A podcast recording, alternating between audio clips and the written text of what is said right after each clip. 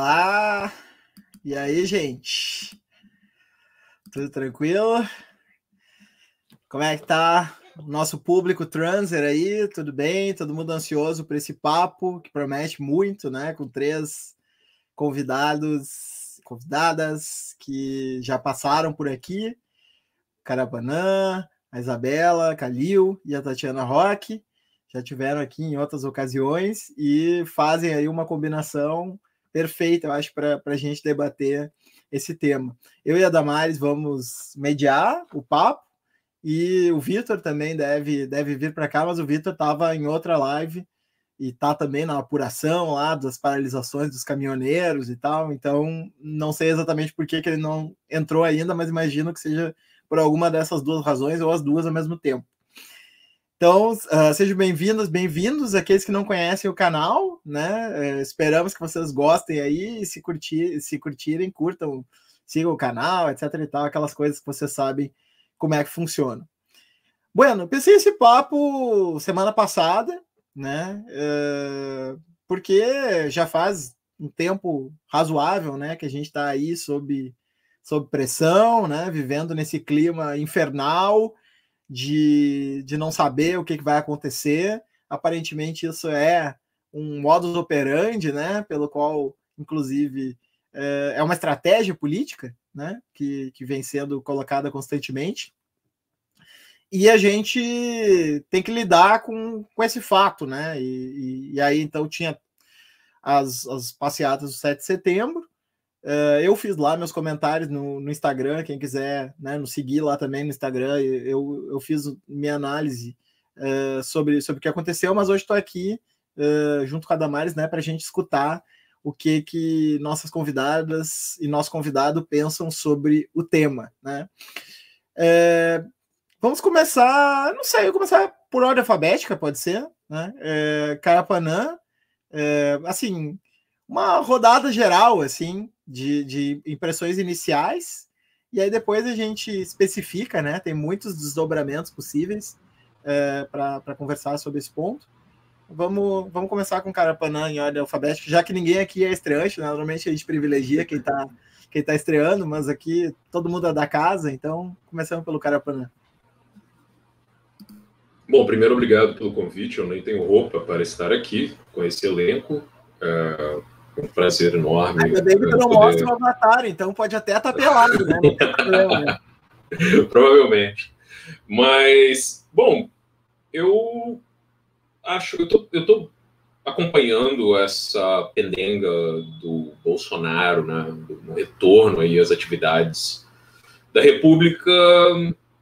É, primeiro a questão do voto impresso, as ameaças ao Barroso, ao TSE, a coisa de que não ia ter eleição, isso aí tudo acontecendo o tempo todo, enquanto tinha ato da esquerda na rua. E isso escala, o cara meio que perde uma votação que ele basicamente comprou uma parte enorme uh, do, do, enfim, do Congresso para conseguir, né? Uh, e, não encerra isso, e aí começa a questão ser outra, de que ah, o Alexandre de Moraes, etc., ele está prendendo quem está ameaçando matá-lo, né? Porque, desculpem, eu, eu, vou voltar a isso, né? Nessa hora, eu, eu, não consigo entender as pessoas que às vezes partem para uns argumentos técnicos e garantistas ou coisas do tipo, sendo que eu, ninguém poderia fazer, uh, ninguém de outro espectro político brasileiro que não fosse bolsonarista podia fazer o que os bolsonaristas fazem. Né? Essa é uma coisa que eu acho que a gente tem que sempre entender, assim. E, bom, eu acho que ontem, pela expectativa que tinha que ser criado na mídia, né? você tinha analistas, assim, gente da política, pessoas velhas de guerra e tal, dizendo que seriam os maiores protestos que o Brasil já viu, que seriam do tamanho dos protestos do, do impeachment da Dilma, né? aqueles maiores lá no final, e que é, você poderia esperar milhões nas ruas com essas palavras, e, e coisas que eu achei bastante equivocadas, né? Uh, eu acho que, que você teve muito, obviamente, um esforço enorme, muito dinheiro, a gente viu isso, muita gente uh, uh, engajada em levar aquelas pessoas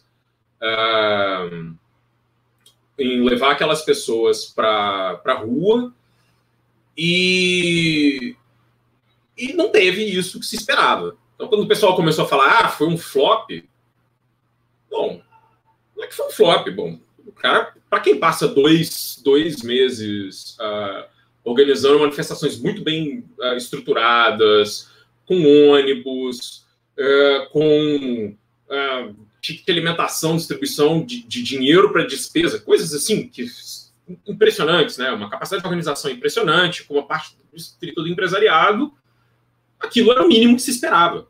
E de fato foi isso, né? É, é o mínimo que se esperava, ou seja, você teve uma adesão dos caras estavam engajados. Uh, eu vi também uma discussão interessante que era assim, poxa, mas agora o pessoal está na rua com uma pauta abertamente golpista. Eu falo, cara, pelo menos desde 2019, né?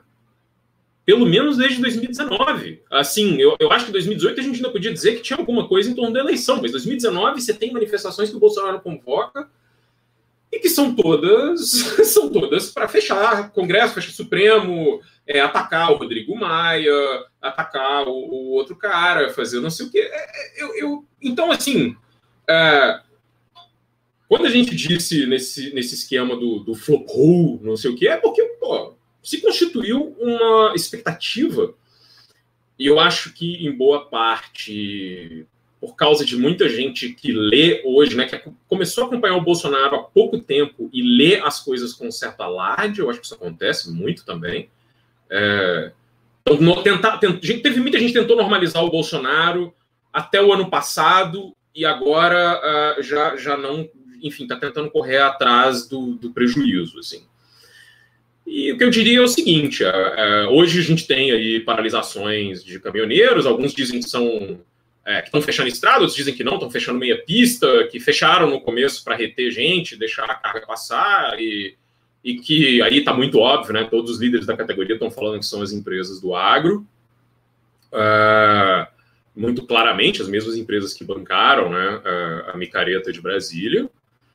E vai, os caras vão fazer um Repetec 2018, porque assim, eu não consigo imaginar um apoio popular a isso, né? Como naquela época tinha essa ideia, ah, o Temer é corrupto, a Dilma é corrupta, então os militares vão vir, vão fazer uma faixinha, o preço da gasolina vai baixar. Não, você está aí, os caras são um governo agora. E o que, que, eles vão fazer? Ou seja, tudo vai encarecer mais ainda e as pessoas vão ficar a favor mais ainda do governo? Ou seja, se, se, o que, que vai acontecer? Porque assim, você ainda tem um problema de uma demanda econômica reprimida, de problemas de logística, de todo mundo está sem insumo, tá, tá um problema sério assim para quem é pequeno empresário, que é uma base importante do Bolsonaro. Não sei, é, é, o que eu estava comentando com o Moisés antes aqui é que as pessoas do meu ciclo próximo, que eram muito bolsonaristas, um ainda continua e muitos estão perplexos. Tipo, é isso que esse cara vai fazer até daqui até 2022 vai ser isso todo mês, cara.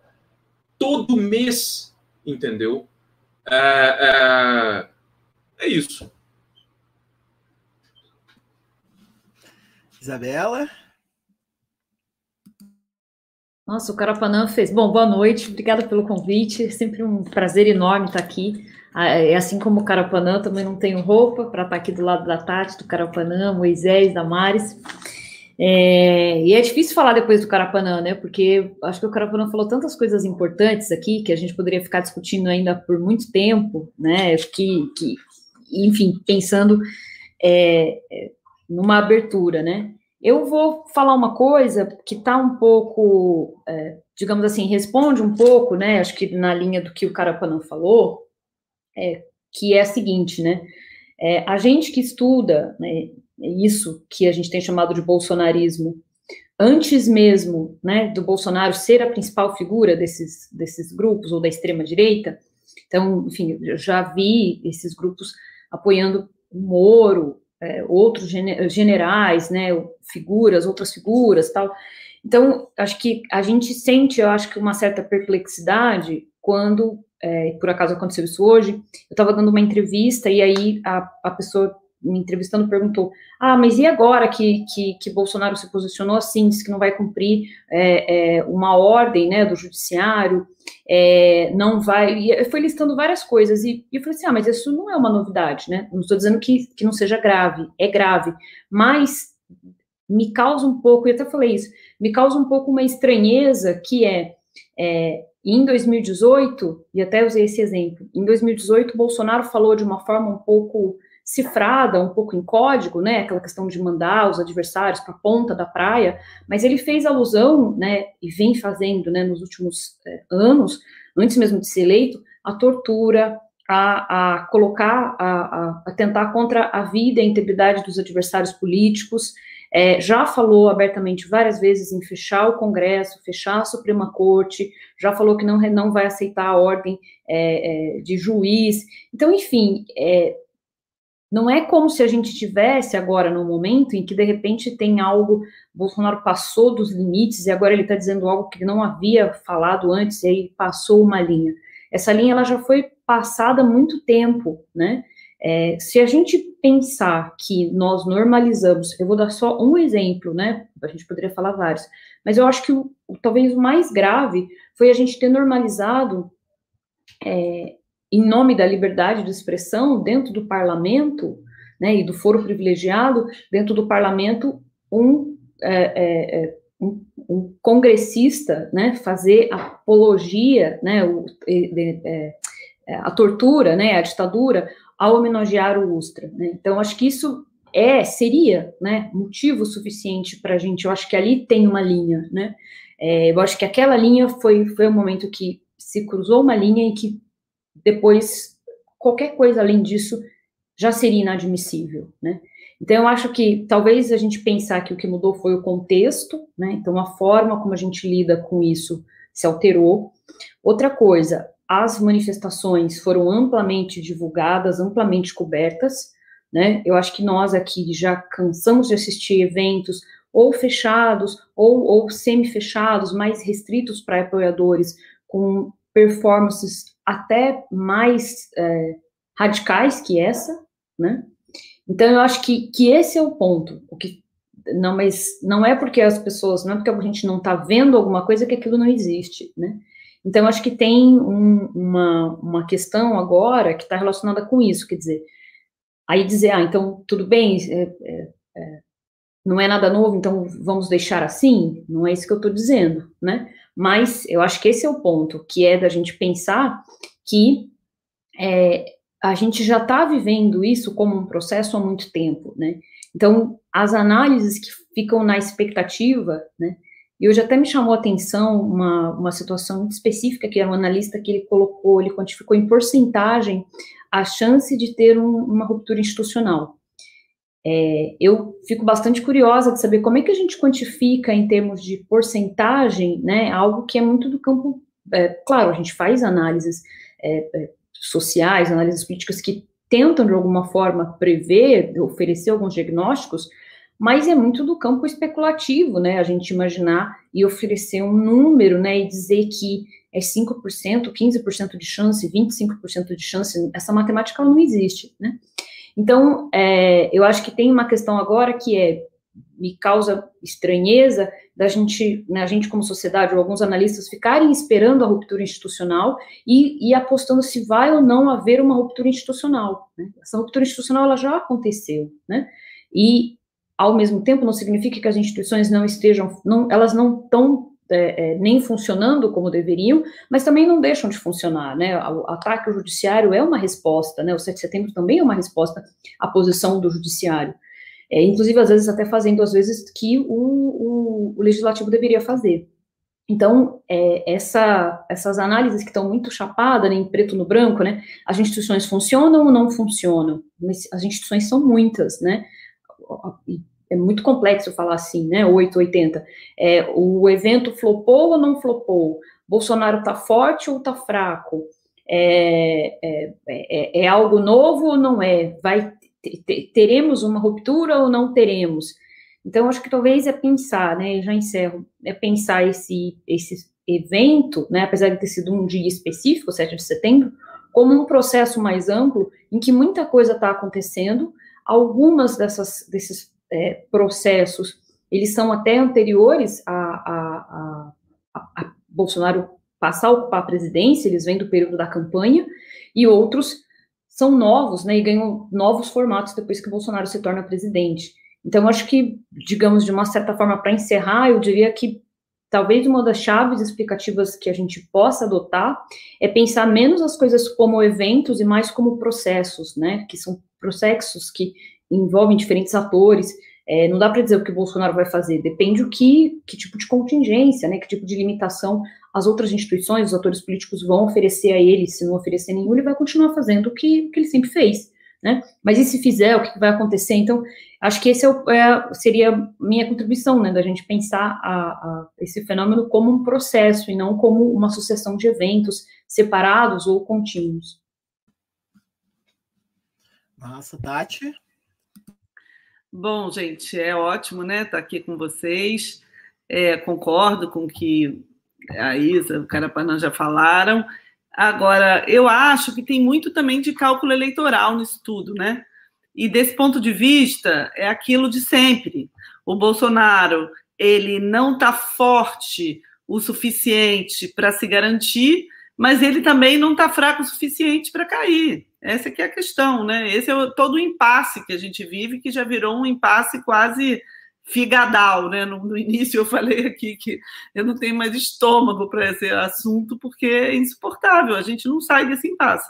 E hoje o, o Arthur Lira só reafirmou isso, quando no discurso dele ele falou que essa questão vai se resolver dia 3 de outubro de 2022. Eu até, foi até bom que eu fiquei sabendo o dia da eleição, que vai ser 3 de outubro, eu não sabia exatamente o dia. Mas é isso, está é, tá todo mundo pensando na eleição a real é essa, está todo mundo fazendo conta. Eu tenho que saber é, até pensar um pouco na dinâmica de Alagoas para entender a posição do Arthur Lira. Eu confesso que não sei exatamente o quadro da eleição para governo de Alagoas, mas certamente essa questão de, do Arthur Lira tem a ver com isso, está todo mundo fazendo mil contas. E, é, e, e, aí vem essa, essa questão, né? Ontem, é, quando eu até falei, fiz um tweet sobre isso hoje, né? Eu acho que é, tem dois, duas coisas que estão aí na balança. Uma é um grupo que ainda acha que vai domesticar o Bolsonaro pela enésima vez. Vai domesticar o Bolsonaro. Então, que fica ali é, tentando lidar com isso por pura hipocrisia ou porque realmente está satisfazendo alguns dos seus interesses. É o caso do Lira, de boa parte do Centrão, né? E fica nesse jogo também meio de fingimento que vai domesticar. E tem o grupo da terceira via, que já desembarcou, mas que não consegue construir a tal da terceira via e que com Bolsonaro no caminho não vai construir mesmo. A direita já tem um candidato no segundo turno e é o Bolsonaro. Ele está lá firme e forte com 25%, gente. Não cai. Não cai de 25%. A expressão da rua ontem é isso. É aquilo que é suficiente para botar ele no segundo turno e que, ao mesmo tempo, não garante que ele vai ganhar o segundo turno, e que, ao contrário, e que é, é, mostra que a probabilidade de que ele vá ganhar o segundo turno é pequena. Por isso que eu não acho muito que esse debate flopou, não flopou, não é bom, porque a questão é essa: ele tem força para estar no segundo turno e não tem força para garantir que vai ganhar no segundo turno. Então, não é nem flopou, nem não flopou. É o impasse de sempre. E, é, e, e, então, o pessoal da terceira via, como eu ia dizendo, só tem agora uma alternativa para botar um candidato no segundo turno: tirar o Bolsonaro. Então, as pessoas começam a pensar em impeachment porque já viram que não vai emplacar a terceira via com o Bolsonaro no campo. Não vai dar. Então, começam a falar de impeachment. Então, na verdade, é, é a, a, a, a semi-força né, dos atos de ontem que, ao mesmo tempo, fortalecem o impeachment. Uma coisa não é contraditória com a outra, ao contrário é, é, né, você, o fato de que ontem teve algum significado, isso fortalece ao mesmo tempo o impeachment. O problema é que esse pessoal aí não se entendeu também o que, que eles querem. Né? O PSD parece que desembarcou, escreveu lá que, que né, já está tentando apoiar o impeachment, o PSDB também. O PSD é um peso muito importante nessa balança aí. O PSD é fundamental nessa eleição. Inclusive, havia a possibilidade até do PSD eventualmente estar tá com Lula. Eu acho que o, o PT faz qualquer coisa para ter o PSD na aliança, para ter um vice do PSD. Isso, inclusive, vai impactar nos estados, né? É, mas o PSD não quer. O, o Alckmin. Hã? O Alckmin. É, e o Rio, né? É, isso aí, para a gente, seria, seria um problema, inclusive. Mas, é, enfim, mas tudo bem, se for para ganhar, para o Lula ganhar a eleição, está valendo. Agora, é, o PSD, que é o fiel da balança aí, está muito interessado nessa questão, entendeu? Da terceira via. Por isso que já desembarcou. Agora, as, aí está todo mundo batendo cabeça aí nesse meio, entendeu? Tá, a gente tem aí garantido Bolsonaro e Lula. O resto está batendo cabeça. A verdade é essa. Então tem a galera do é, vou domesticar, tem a galera da terceira via, tem a galera do impeachment, tem a galera do bolso, tem a galera das contas regionais, da eleição de governador, dos palanques regionais. É uma loucura isso. E a gente aqui no meio. Vai para lá. É uma loucura. Estou ficando tonta, sabe? Tá insuportável. E o pior, sabe o quê? É que a real é que nesse, nessa meiuca aí, a gente não interfere, sabe? Foi mal, tô meio, tô meio esgotado. Não, não, não, não mas uh, o que eu ia dizer é o seguinte: é, até agora eu vou, vou dar uma invertida na ordem, né? Começar pela Tati, passar pela Isa, depois o Carabanã, é, e fazer uma pergunta para cada um, assim.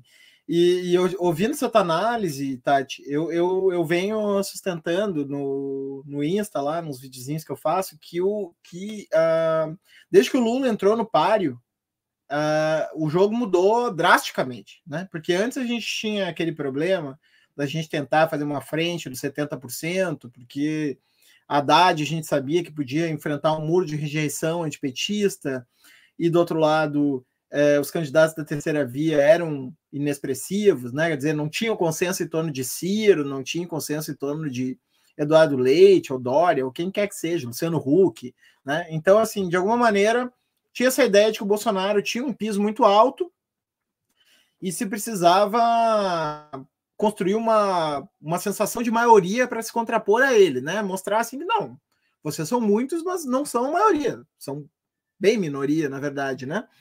É, então a gente fez todos aqueles debates sobre os 70%. E desde que o Lula entrou, me parece que a coisa se inverteu de um jeito que assim, bom, agora a esquerda fica na espera, porque o Lula só sobe, né? A esquerda fica na espera, e a, quem tem que se resolver é a direita não bolsonarista, que eu não vou chamar de centro-direita, porque tem direita também, até extrema-direita não bolsonarista, né? É, mas assim, a direita não bolsonarista, e o bolsonarismo. E eles que se matem entre eles, né? E decidam. E me parece que hum, justamente estava falando desse pessoal, né? Esse pessoal é que não se resolveu, porque por um lado o Bolsonaro tem um piso alto, né? E tem essa cartada da violência, né? Do golpe e tal, né? Não, se encher o saco, eu vou dar golpe. Mas por outro lado, ele tem um teto também, né? Porque normalmente eu não concordo com as análises do Haddad, mas tem uma que eu tenho que admitir que ele falou que foi ah, o anti-bolsonarismo será maior que o antipetismo. E eu não, eu estou achando que o Haddad acertou essa, né? Que eu acho que o anti-bolsonarismo é maior que o, que o antipetismo, né? O Bolsonaro conseguiu essa façanha, né? De, de superar algo que estava enraizado assim há muito tempo, né? Então, uh, é isso, assim, eu queria te ouvir sobre, sobre é, o papel da. Uh, se, se, tu. O, o, que tu acha, né, dessa, dessa ideia desse. Porque, assim, se a gente pensar, por exemplo, no Moraes, né? O Moraes, ele, o Moraes ou o Rodrigo Maia? Vamos pensar assim nos inimigos, né? Na sequência dos inimigos. Rodrigo Maia é um cara da direita, do DEM. O, o, o, o Moraes é um cara do PSDB paulista, né? Identificado, punitivista e tal. Então, é uma briga direita versus direita. Né? A esquerda está né, tá em outro lugar aí, não está. Não... Então, assim, o papel da esquerda né, é ficar observando, tentar compor né, com isso aí, sei lá, né, traçar uma linha paralela, não sei. E, e, e sobre esses comentários sobre direita versus direita, né? Sou eu, para mim, né? Não, então, sobre essa coisa de direita versus direita, é isso mesmo. O grande problema da direita hoje é que é, a, a direita não tem um candidato popular para os projetos da direita, né? O projeto da direita é muito impopular. Então, agora eles acharam Bolsonaro. Eu acho que é por isso que eles ainda ficam pendurados ali. Porque eles só conseguiram achar um candidato popular que é dessa, coisa aí, né? esse monstro. Porque o, o a, a, direita é muito impopular, viu, Alckmin? É a cara da direita. É isso, é o Alckmin. Vê o próprio Rodrigo Maia. Vê, cadê o Rodrigo Maia, gente? Rodrigo Maia foi, foi presidente da Câmara, teve uma projeção danada. Ele saiu dali, né? Sumiu, murchou. Esse pessoal não tem carisma, não tem popularidade, não tem pegada, não tem povo. Então é por isso, eu acho, que eles ficam também nesse impasse. Essa questão da direita versus direita é porque eles não conseguem. A única solução para essa direita aí, pelo menos essa mais intermediária, tipo um Kassab, é o próprio Lula. Eu acho que eles deviam se conformar logo. Né? O candidato de vocês é o Lula, pelo menos no caso do Kassab, eu acho que sim. É, bom, a outra pergunta foi qual mesmo? Eu vou deixar para o pessoal aí responder, então. Essa da...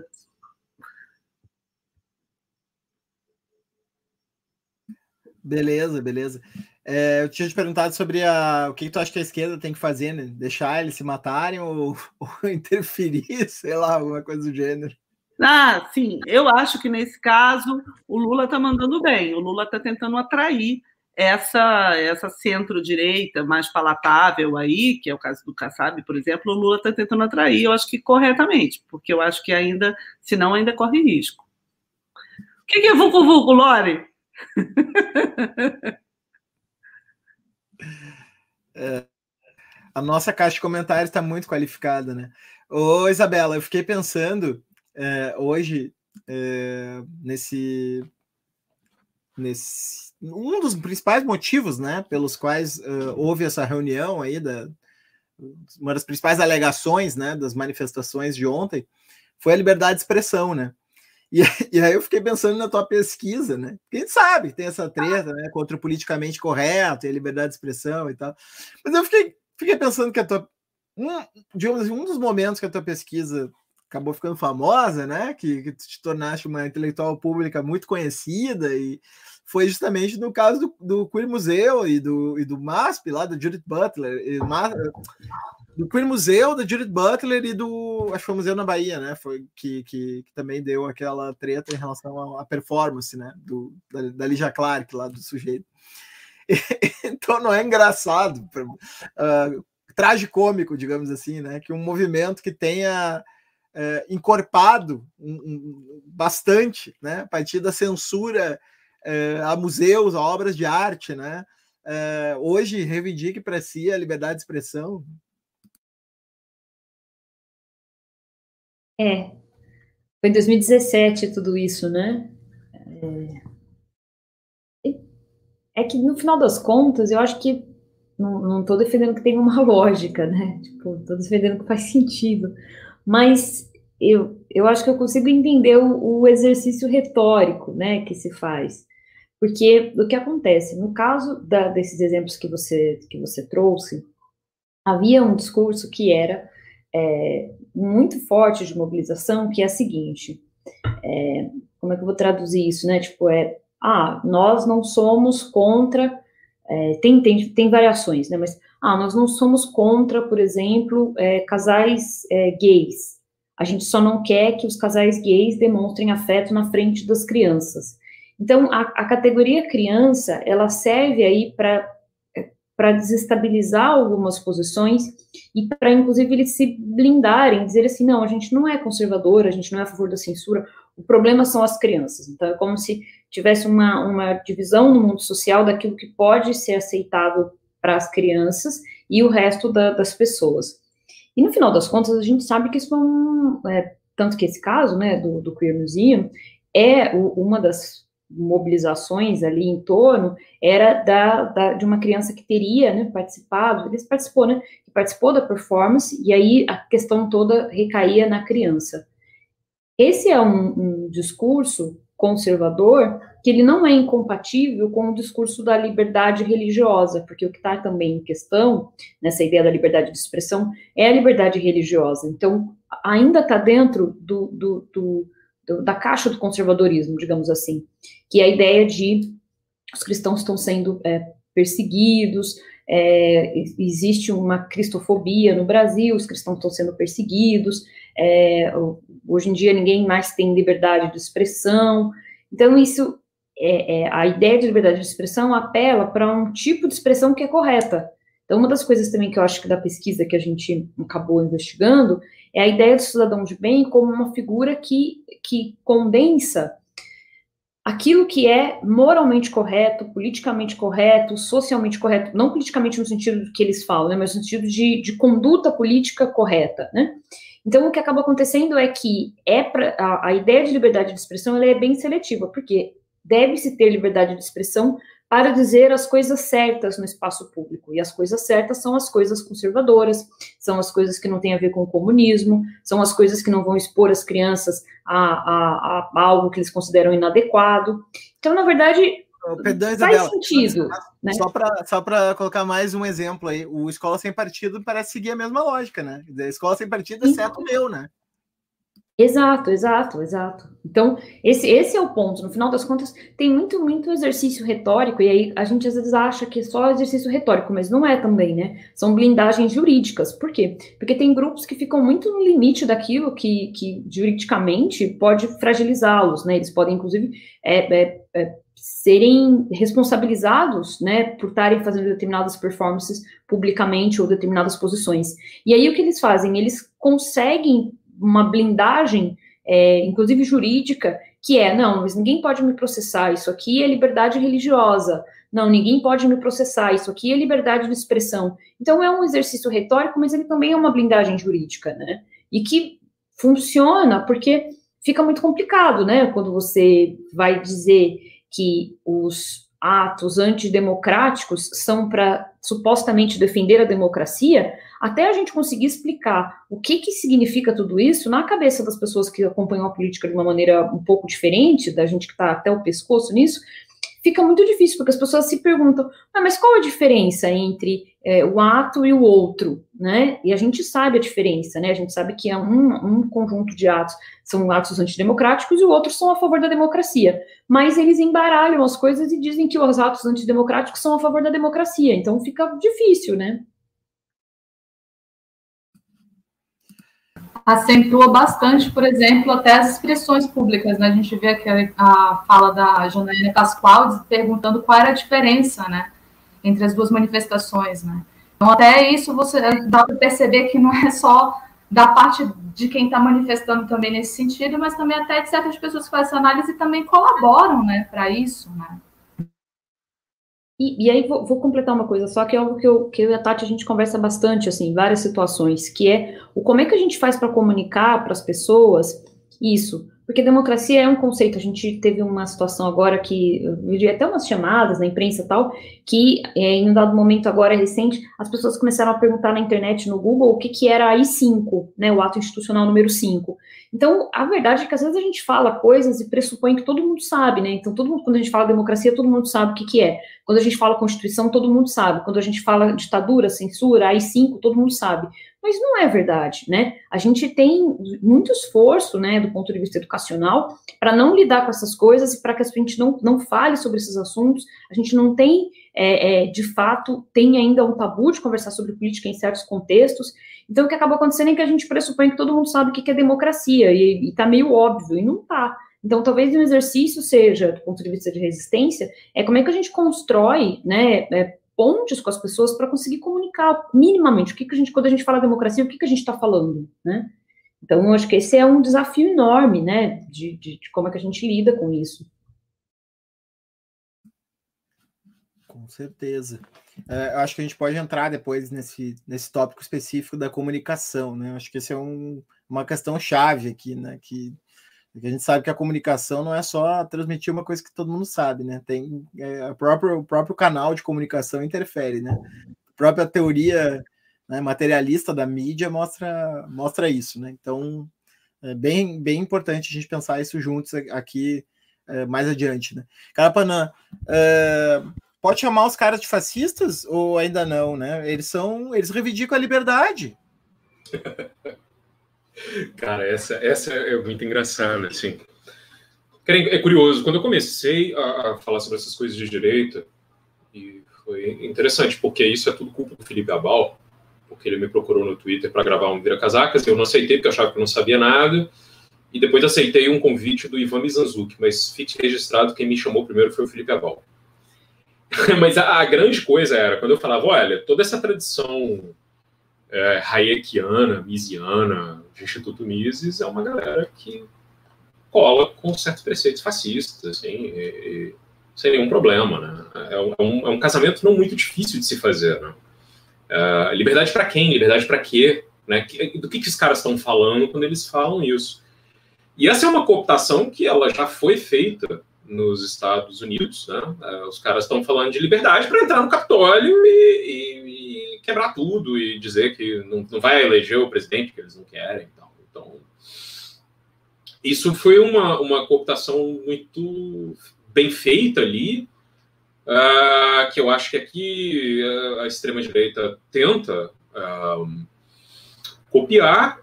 E essa outra coisa, de que eles que defendem a democracia, de que eles que defendem a Constituição. É interessante isso, porque o Bolsonaro ele, ele vai meio que adequando esses discursos, né? Tem uma coisa que a Letícia Cesarino estava falando, que você tem que ter um certo grau de improviso ali, né? Uh, no look, assim, o cara fala umas coisas, vê o que reverbera, testa uma coisa ali, que é algo que alguém dizia sobre discurso do Hitler, por exemplo, discurso de outros líderes fascistas, ou líderes populistas em geral, não precisa ser fascista, não. Mas você tem hoje uma coisa que é muito poderosa, que é a internet, e o cara coloca isso tudo para rodar ali. Eu acho muito interessante quando a Isabela fala que as pessoas não entendem, né? Elas não têm, assim, um, um, uh, um entendimento de por que, que uma é diferente da outra, mas hoje elas já entendem certas coisas, né? O Bolsonaro ele se converteu numa figura muito antipática, eu imagino, né? É, assim, é, muito, é, muito interessante observar pessoas que apostaram nele como uma grande como uma grande assim uma grande liderança um cara que ia fazer uma transformação ia ter uma agenda algo positiva e que basicamente faz no governo que fazia em campanha, né? Uh, é, inclusive com vistas grossíssimas do TSE, que ele ataca o tempo inteiro. Tem essa coisa que é super interessante, né? O cara ataca o TSE como se o TSE fosse contra ele, mas o TSE nunca faz nada contra ele. Porque o Bolsonaro está em campanha permanente desde o primeiro dia que ele foi eleito. Desde o primeiro dia que ele foi eleito. Como que alguém vai pegar esse ato que aconteceu é, na Paulista e na Esplanada, vai dizer que não foi um ato de campanha. Você tinha vários atos uh, agregando candidatos. Uma coisa que a Rosana falou, que eu achei muito interessante, a Rosana Pinheiro Machado. Ela estava falando, olha, é, que pega um pouco pelo que a Isabela estava dizendo, que a Tati estava dizendo, assim, ah, tem que olhar o processo, tem que olhar é, o o que está acontecendo não como sim, o simples evento e tal, não sei o quê, mas assim, esse negócio do 7 de setembro é até meio difícil fazer isso, tamanho as expectativas criadas em torno disso, é áudio vazada, coisa não sei o quê, é, é colunas e colunas sobre o que, que ia acontecer, sobre os milhões que o Bolsonaro ia colocar na rua. Mas assim, gente, tinha um monte de, de, de pessoas que estavam liderando movimentos uh, contra medidas sanitárias da Covid que foram candidatos a vereador, que foram candidatos a prefeito, que foram. For, era formação de lideranças, era muito claro isso, assim. Você via isso muito claro, né? Eu, eu fiquei acompanhando algumas, algumas, uh, alguns protestos em São Paulo, aqueles mais agressivos contra o Dória, e era gente que, sabe, o cara é, é candidato a vereador, uh, por movimento partido alinhado ao Bolsonaro, o cara chama uma caravana lá, sei lá, de alguma cidade do ABCD paulista, vai para Paulista para atacar o terror, ou vai fazer alguma coisa. É, cara, isso tinha o tempo todo, assim. Agora, é, é, muito estranho, Moisés, porque se a gente for falar essa coisa do, do, tipo, pode chamar de fascista ou não pode chamar de fascista, eu volto para o que a Isabela estava dizendo, cara. Eu não consigo entender Uh, como as pessoas olharam o que aconteceu há três anos atrás, quase que exatamente, né? Um pouco, um pouco mais, três anos e meio atrás. Como as pessoas conseguiram olhar para aquilo que acontecia naquela época e não ter a mesma urgência que se tem agora, né? É, é, é muito, é muito, é muito maluco isso, assim, é muito maluco ver as pessoas que viram o Bolsonaro fazendo a mesma coisa, ele não mudou nada, gente. Ele não fez nada de diferente do minuto um da, da, de quando ele vai para os holofotes nacionais elogiando o torturador da ditadura até agora. Aquela fala de que ia mandar um, um soldado e um cabo para o Supremo para fechar, uma fala da campanha. Uma fala da campanha. O cara estava na campanha, o cara estava falando para gente que ia prestar concurso para polícia, num desses cursinhos de bolsonarista, entendeu? Então, assim, é, é aquilo. Eu, eu não sei, cara, como, como é. Eu acho muito bom que as pessoas tenham acordado. Eu acho que é, isso, né, de alguma maneira, é, é necessário. Eu acho que, para mim, chamar de fascista ou não já não faz tanta diferença. Eu quero é que acabe essa merda aí. Né, tipo, sabe, vamos nos organizar e vamos tirar esse negócio, porque isso aí tá, tá detonando o país de um jeito que não tem condições. Ou seja, quantas crises a gente vai somar? Porque não existe crise política. Existe crise política. Tem que, aí é outra coisa que eu fico pé da vida. Eu acho que a mídia tem que começar a chamar as coisas pelo nome.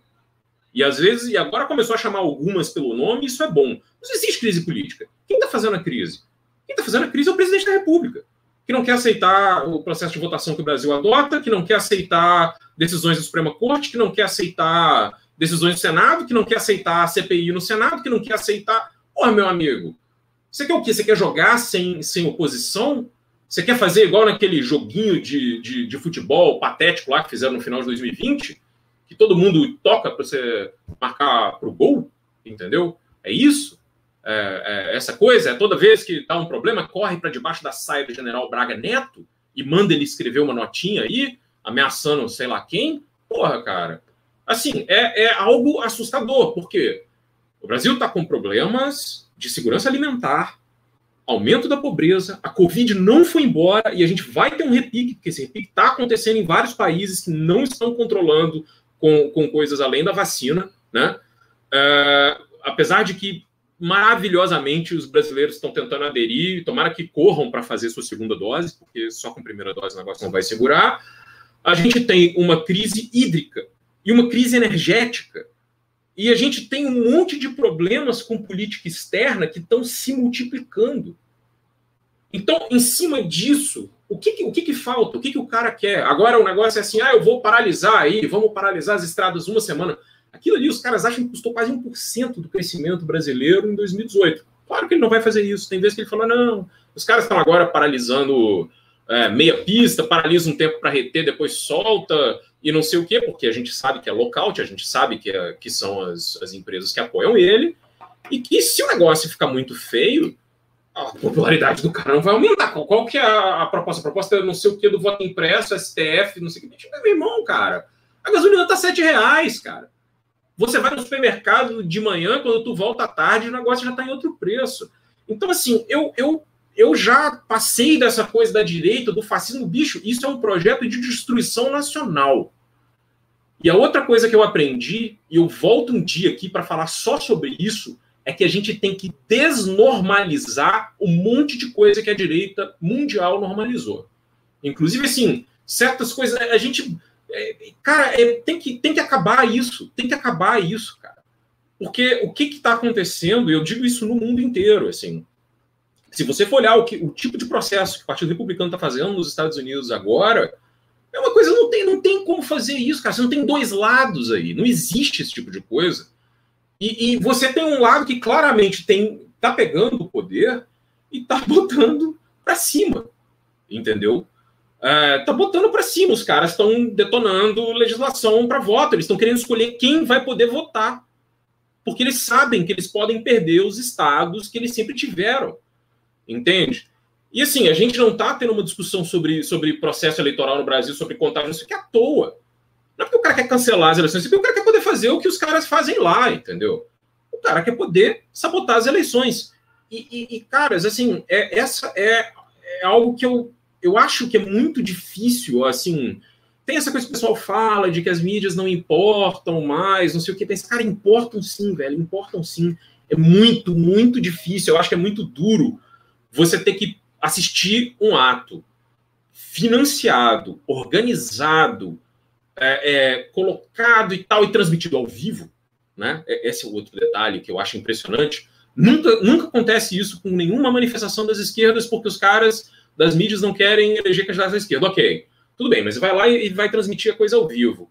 Para depois você colocar na tua primeira página um colunista que está dizendo que aquilo ali está correto. Meu amigo, você está achando o quê? Você está achando que você vai ser poupado? Do tipo, em que mundo que esses caras estão, entendeu? É, é, é, uma espécie de coisa. E assim, isso é uma coisa que tem sido feita reiteradamente. Reiteradamente.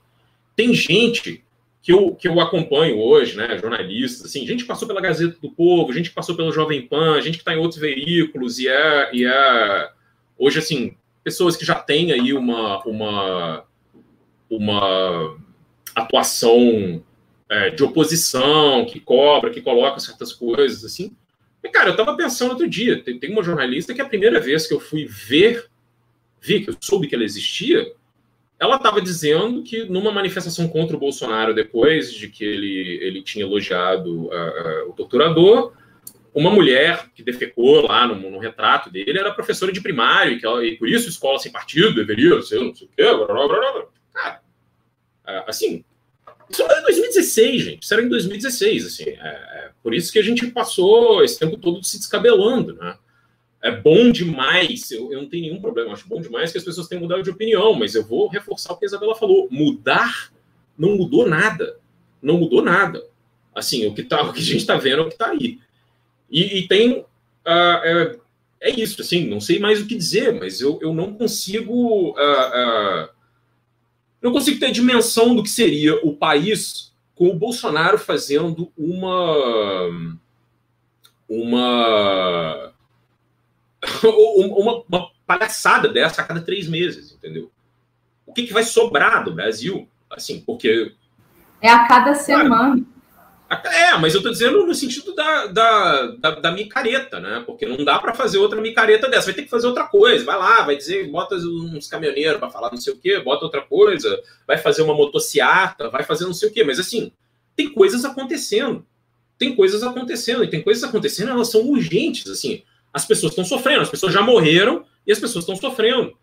Então eu acho que chegou num momento, assim, que para mim, se era era para chamar de fascismo não era, não sei o que, não sei. É, é, eu sei que, assim, esse governo é um pacto suicidário entre as elites brasileiras que tem que ser desfeito, cara. Tem que ser desfeito. É, realmente, é até bom mesmo tempo para a gente poder estar tá até desabafando aqui também, né? Igual a Tatiana falando do Buco, né? Porque realmente é uma situação que vai deixando a gente com os nervos à flor da pele, né? É, voltando um pouquinho ao que a Isabela falou sobre a questão dos evangélicos, né, quando ela traçou lá o perfil e que a gente vê isso reverberando, né, até hoje aí, a gente também pensa no impacto que vai ter isso também nessas eleições, né? E como você estava falando, né, que é importante tentar conversar com essas pessoas, mas até que ponto vai essa tentativa de diálogo? Por exemplo, né, aconteceu lá né, com o Lula, e com aquele pastor é, que a gente já conhece, né? Então já tem todo um perfil e que isso acabou desagradando muitas pessoas. Então, assim, até que ponto vai esse diálogo? Como você pensa essa forma de diálogo, ainda mais pensando na questão né, de candidatos, no Brasil esfacelado também, né? Essa tentativa de unificação. E é complicado, né?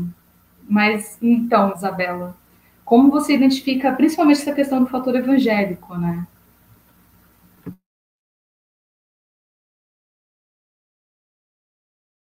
Especificamente, né, sobre, sobre os evangélicos, eu diria que tem, tem já outras pesquisas, né, que têm apontado isso, né, que a gente tem, na verdade, é um, um, um segmento cristão, né, e que não necessariamente é só evangélico, né, porque a gente às vezes acaba falando muito dos evangélicos, eles chamam muita atenção, mas a gente desconsidera duas coisas, né? Primeiro que a existência de segmentos progressistas entre os evangélicos, né?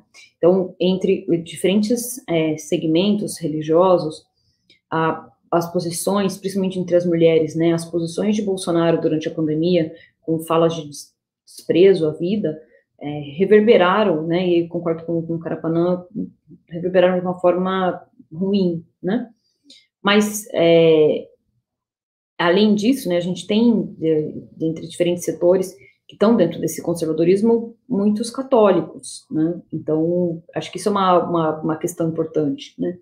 Agora, no final das contas, é, acho que tem uma, uma questão aí, que é bem na linha do que o Carapano falou, que é o quanto a, esse projeto, né, e esse governo tem inviabilizado a vida das pessoas, né, e aí não só no sentido da, da quantidade de pessoas que nós perdemos pela Covid, de mortes que deveriam, poderiam ter sido evitadas, por uma gestão responsável na, na pandemia, mas também por questões relacionadas à, à, à vida cotidiana, né, ao preço do, dos combustíveis, e aí tem, eu até vi alguns comentários, né, dizendo, ah, é, eu não uso carro, mas tudo que a gente consome de alimentos, o preço do combustível impacta, serviços, é, absolutamente tudo, né, o preço dos alimentos, né, metade da população brasileira em situação de insegurança alimentar. Então, eu acho que tem uma questão que é: existe um, um conservadorismo que, que, que elegeu o Bolsonaro e que está relacionado com o risco das crianças na escola ficarem expostas à ideologia de gênero e coisas assim. Mas, no final das contas, as pessoas, se, se, não, se as crianças não tiverem o que comer, se as pessoas não tiverem como sustentar suas famílias, essas mesmas questões que são questões que falam, né, que tiveram um grande apelo do conservadorismo, elas vão ficar secundárias, né, eu acho que esse, esse também é um, uma questão, né, e aí essas, é, é, esses, esses, vídeos, né, que falam é, Bolsonaro, que, que falam sobre esse cotidiano que, que nós brasileiros enfrentamos, e de quanto Bolsonaro é, é, tem sido é, tem tornado a vida dos brasileiros muito mais difícil, né, não só no contexto da pandemia ou só pela pandemia, eu acho que eles funcionam, né, porque esse, esse, essa é a questão, porque falando de uma dimensão, de novo, não estou dizendo que as pessoas sejam é, pouco preocupadas com questões como democracia, como censura, AI-5, etc., mas eu acho que voltando na da, da, minha fala inicial, é que é muito difícil a gente falar sobre coisas que são abstratas, né? É mais difícil a gente falar sobre coisas que são abstratas. Agora, quando a gente vai falar sobre ir ao supermercado e cada vez a gente trazer menos é, produtos para casa com o mesmo dinheiro que tinha antes, né? é, sobre cada vez o valor cada vez mais caro dos produtos, dos serviços, cada vez mais difícil manter né, a, a vida, isso é muito concreto, né? Então, é, é isso é, fica difícil a gente usar um conceito abstrato, até como, por exemplo, é, ideologia de gênero, né? Fica difícil um, um, conceito mais abstrato conseguir competir com coisas que são tão concretas, né? Então, acho que às vezes a gente que, que é da academia, intelectuais, às vezes a gente, até porque é a nossa vida, né, a gente lida com conceitos, né, e que bom que a gente faz isso, não é uma crítica ao que a gente faz, o que a gente faz está correto, mas a gente talvez tenha que pensar como, como a gente comunica para além dos conceitos, de formas mais concretas, né, e que, que, que fale com as pessoas com aquilo que, que é mais palpável, né, não vou dizer real, né, porque é, tudo é real, mas assim, de coisas que sejam palpáveis, então, eu acho que a gente, talvez no campo é, progressista, tenha passado muito tempo é, dizendo coisas, né, do tipo, ah, é anti-LGBT, é, LGBTQ, é, é, é, é, é anti essas pautas, é anti-direitos. E aí, para as pessoas, talvez seja difícil entender o que, que significa, afinal de contas, isso que, que significa essa sigla, o que, que, que, que é isso, né? Então, o que, que é, o, uh, o que, que significa isso, né? E aí, quando a gente uh, passou, principalmente na pandemia, a, a ver estratégias de comunicação baseado em coisas muito concretas e aquilo que as pessoas conhecem, eu acho que fica mais fácil, né? Porque porque a ideia era essa, né? Havia uma promessa, apesar de Bolsonaro representar interesses econômicos que são é, interesses de privatização do SUS, é, a privatização indireta da, da, da, educação a partir da distribuição dos vouchers, é, ou até utilizar políticas redistributivas como uma forma né, de desmontar políticas públicas anteriores ou serviços públicos, é, no final das contas, o que acaba acontecendo é que é, as pessoas elas não votaram para isso, né? As pessoas acabaram, a gente tem isso, mas apesar de Bolsonaro representar esses interesses, não foi para isso que, que a maior parte das pessoas votaram no Bolsonaro, né? Tirando, claro, pessoas que, que, que, que, são do mercado financeiro, que sabiam sim que estavam votando, pessoas que estavam bem avisadas, né? Mas eu acho que tem uma certa base de apoio popular que, que, tá, que tem se deslocado, que não votou por causa disso, votou porque queria mais serviços públicos, votou porque queria proteção social, votou porque queria ter o que comer. E aí, à medida que agora a gente não tem esse projeto, vai ficando claro que, que, que, que não funcionou, né? Então, enfim, o que eu diria era isso, que eu acho que a questão né, religiosa precisa passar também por essa dimensão da, da vida material, né? Não, perfeito. Ainda mais que são os comentários, né, que o próprio Bolsonaro fez, né, sobre fuzil, ao invés de comprar feijão, né. Então, é, é, isso só vai aumentando na percepção também da população com relação a isso, né, de que lado ele está, com que que ele está, quais são as propostas que e que foi já avisado, né, como todo mundo aqui já está falando diversas vezes, foi falado isso antes também da campanha, né, não é novo, né, não é novo. É, só, só, Dami, antes de tu tocar, ah. eu prometi para Isa que, que a gente ia liberá-la às 10, né? Ela tem compromisso. Então, muito obrigado, Isabela, por ter estado conosco aqui. Foi um enorme prazer te, te receber. Né? O pessoal aí ficou muito entusiasmado também nos comentários e tal, com as tuas participações. Então, é, sinta-se em casa sempre aqui, né? Esperamos que volte sempre, seja para comentar o David Graeber, seja para falar de bolsonarismo, né, ou de outras coisas uh, mais leves, né, menos uh, menos pesados do que essas coisas, mas também está acostumado a lidar com esses negócios de pesado e tal, não dá nem para, né, não dá nem para estranhar. É, tá com o microfone fechado. Tá no mudo. Enfim, estava só agradecendo, pedindo desculpa de ter que sair, que eu vou me dividindo na função mãe também. Então, quem tem criança pequena sabe que as crianças, depois de um certo horário, tem que, a gente tem que cuidar de, de umas certas tarefas aqui. Mas agradeço muito e, e deixar um beijão enorme para vocês. Foi, foi, sempre é, né? Muito bom encontrar vocês. Então, até a próxima. Muito obrigada. Valeu, tchau, tchau. A gente segue aqui. A Isa só está se despedindo. É, eu tenho uma pergunta para a Tatiana. Na medida que você estava falando, era eu estava pensando um pouco sobre o fator vacinação, né? Porque isso também vai repercutir também né, nas eleições, a possibilidade de governadores, prefeitos também, né, que apostaram na vacinação de ter uma reeleição, né? Mas também alguns setores, pensando também na tal da terceira via, pensam a possibilidade, por exemplo, do Ibanês, ou do Dória, né, conseguir esse espaço da terceira via. E eu gostaria que você falasse um pouquinho também desse impacto, né, da, do, do fator vacinação, né, sobre é, o espaço político, principalmente pensando também em 2022, que já começou faz tempo, né?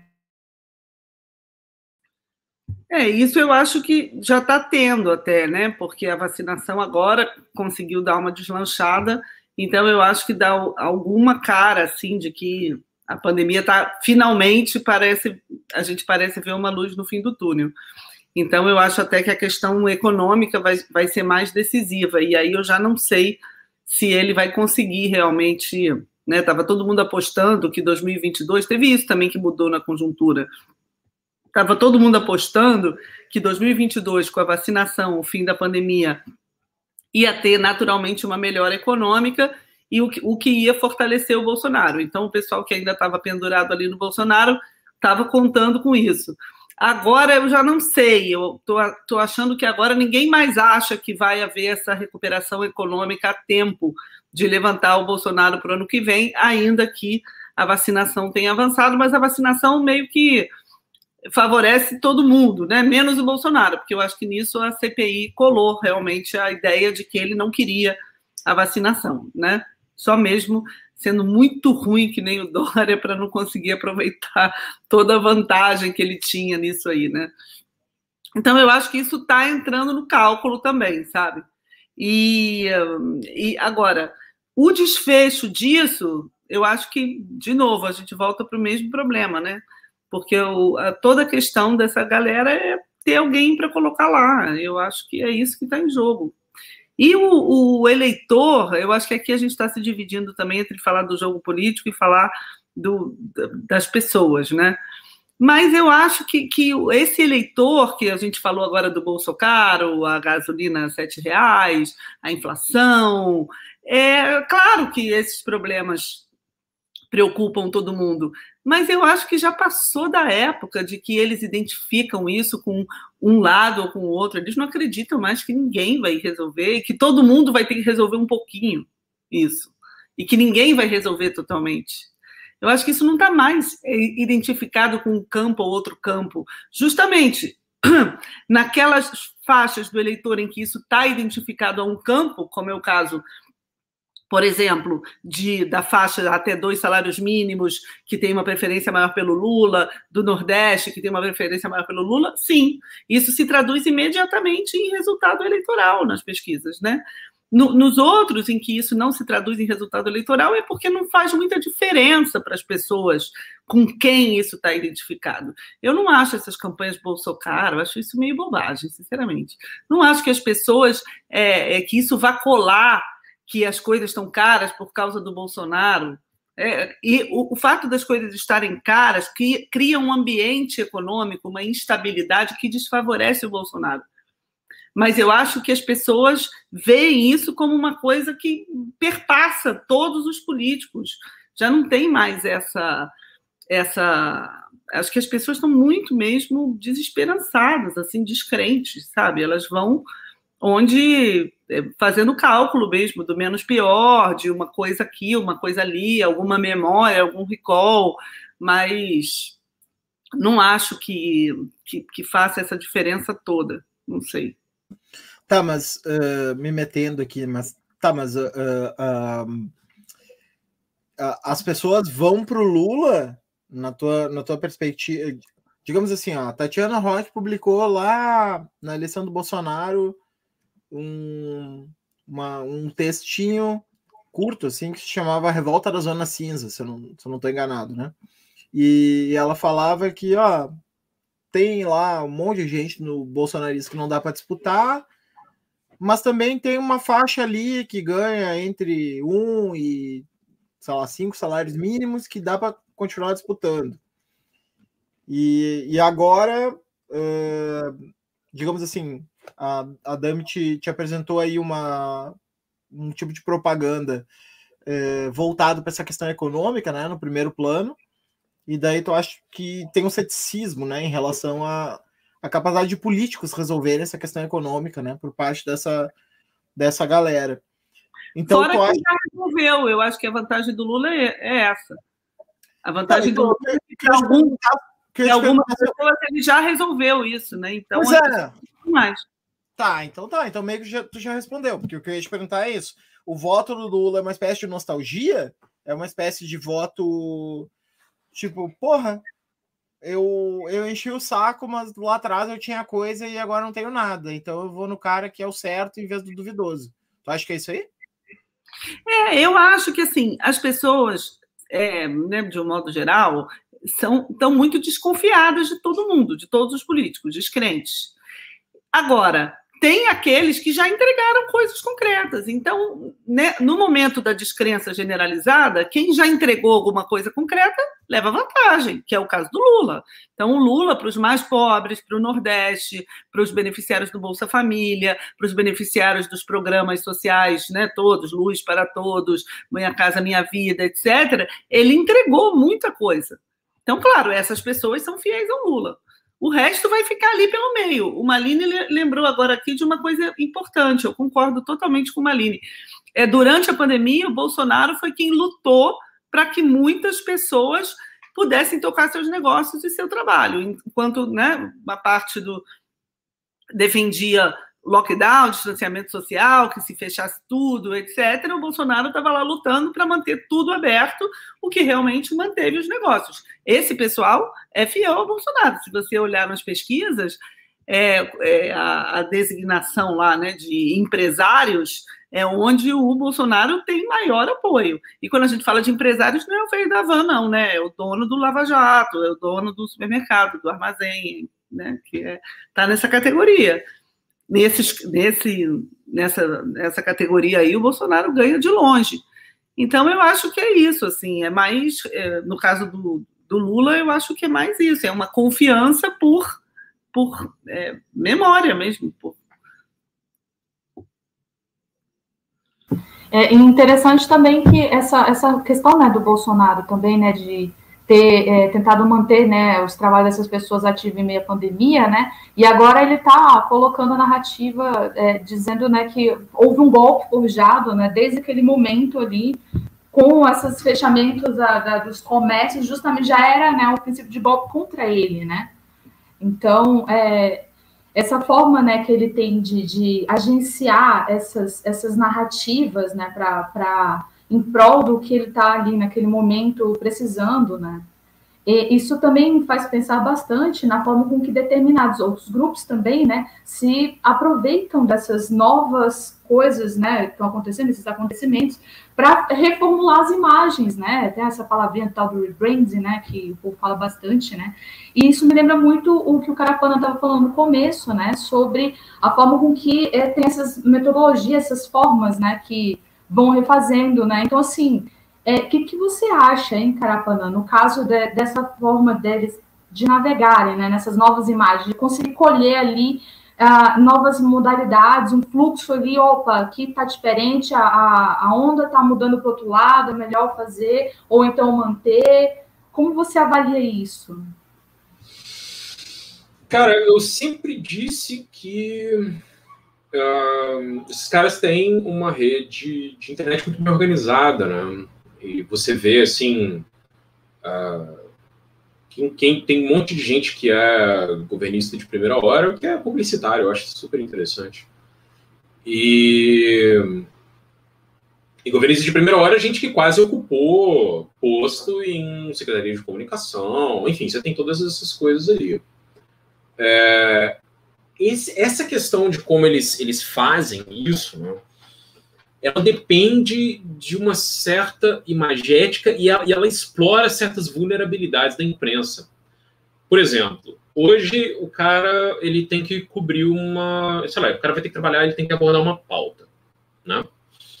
Então ele não tem dinheiro para ir até a pauta. Se ele precisa cobrir greve de caminhoneiros, os caras não vão botar um helicóptero para ele descer lá, trocar uma ideia com as lideranças, ligar, vai ter que correr no WhatsApp, pegar o telefone, ligar, ver vídeo das coisas que estão ali e tal.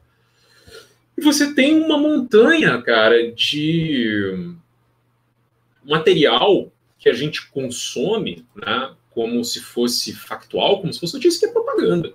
É propaganda, é propaganda deles, né? É, é muito, é muito muito poderoso isso, assim, aquelas imagens dos caras, tipo, tirando um negócio, cozinhando com um caminhão, não sei o que, 600 pessoas estavam ali e tal, tipo, e gritando, etc. Uh, ah, mas isso deixou todo mundo doido na, na, segunda noite, né? Porque, pô, a polícia não vai deter, os caras vão fazer uma sacanagem, vai rolar um 6 de janeiro, não sei o quê. Eles têm essa possibilidade de fazer com que a gente consuma a informação que eles dão. Né? E, e, justamente porque a gente tem vários defeitos, cara, com relação a isso. E tô falando isso porque eu caí em muita coisa durante muito tempo, assim. você é, é, ficar muito inserido dentro das redes deles começa a ser puxado para um o mesmo tipo de paranoia que eles têm, não? E bom, isso é, isso é um detalhe, assim. Eu acho que eles têm uma vantagem aí. Ele é uma vantagem, cara, que eu vou falar. É uma vantagem que tem a ver com a maneira como o Vale do Silício decide lidar com desinformação, a maneira como o Vale do Silício decide lidar com a gente que é autoritária. E, bom, não é, é, é complicado. Agora, tem pessoas que escrevem sobre desinformação de um meio geral e que acham que isso, na verdade, tem dedo muito grande dos próprios militares. Né? De que os militares, é, quando entraram para lidar com a internet, e eles conseguiram melhorar muito a imagem da própria, enfim, do próprio exército, da marinha, da aeronáutica.